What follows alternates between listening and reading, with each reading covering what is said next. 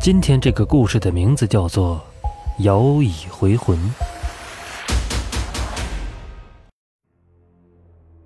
每个地方因地域和风俗不同，对于丧葬之事都有各自不同的处理方式。不过大部分都大同小异。我们这边要是老人去世，埋葬的当天都会在棺材上捆一只大红公鸡。棺材落地，老人入土之后。那公鸡要带回家。埋葬的当天晚上，都会叫先生和一些村里的精壮男子。差不多晚上十一点的时候，先生开始做法事，然后让请来的男子和去世之人的家里人拿着铁链，敲打着簸箕，带着那只公鸡，先在自家的屋里走上一圈，边走边撒些米。嘴里还大声喊着一些话。就这样一直弄到埋葬老人的坟山上，弄完之后，家人还要煮那只大公鸡来招待众人，让先生来吃鸡头。这就是我们这里民间所说的撵鬼。撵鬼其实就是为了清理家里，毕竟家里的屋子老人生前生活过，多少留有些老人的气息。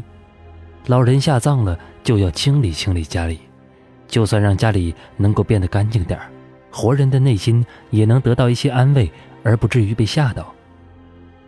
在农村，大多数的撵鬼都还算正常，不会发生什么事情，也就是走一个流程。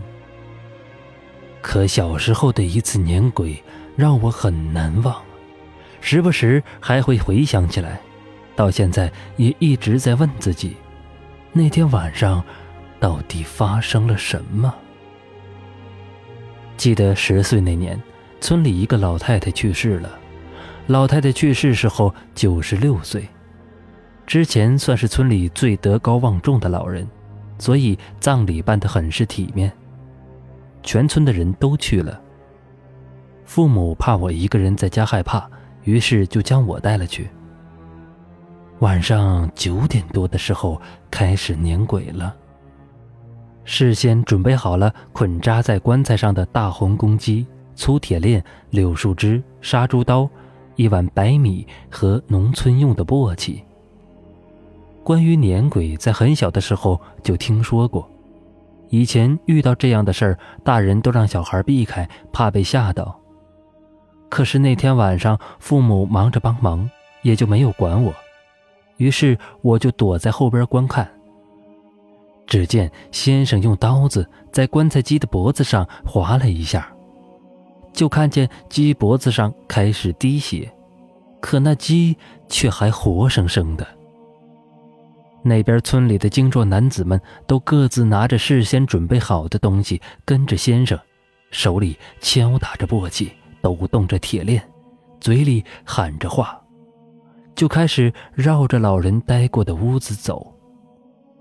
那天晚上一切都顺利的进行着，可是当人们走到院里西边的一个角落时，男人们打算到老太太生前最喜欢坐的晒太阳的摇椅周围走上一圈忽然滴了不少血、快奄奄一息的大公鸡一下子发出了凄厉的嘶鸣声。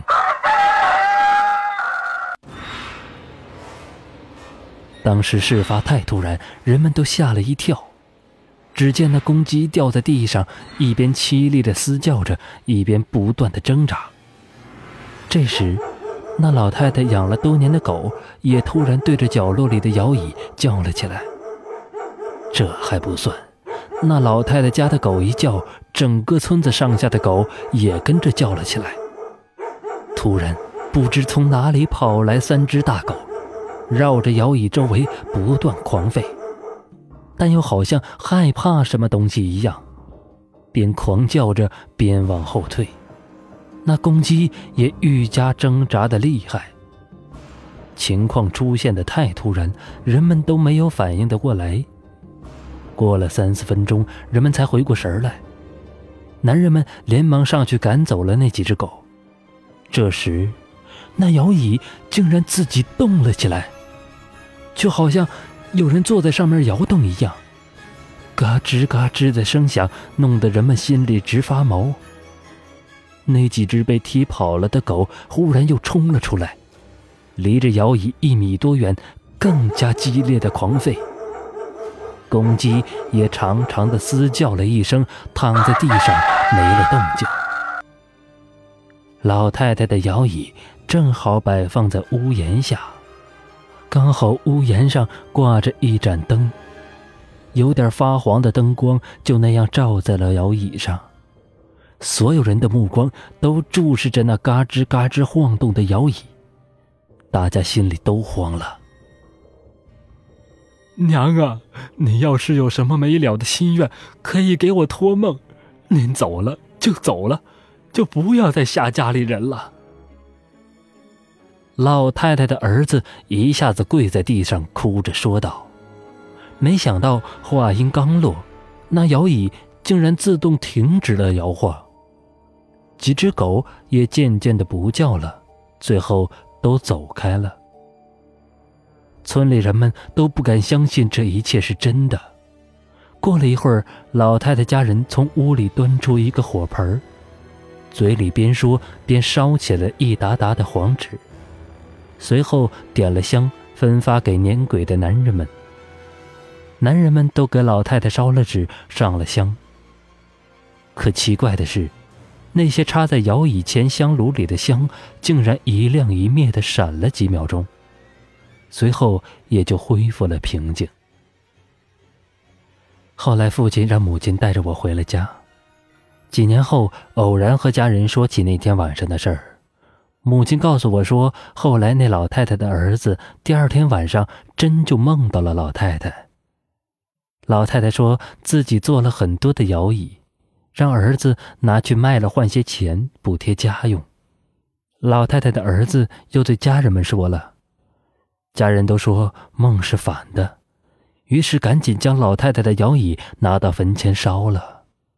后来那人家倒也还顺利，什么事儿都没有再发生过。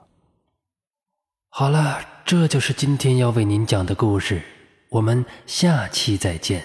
感谢您的收听，欢迎订阅关注。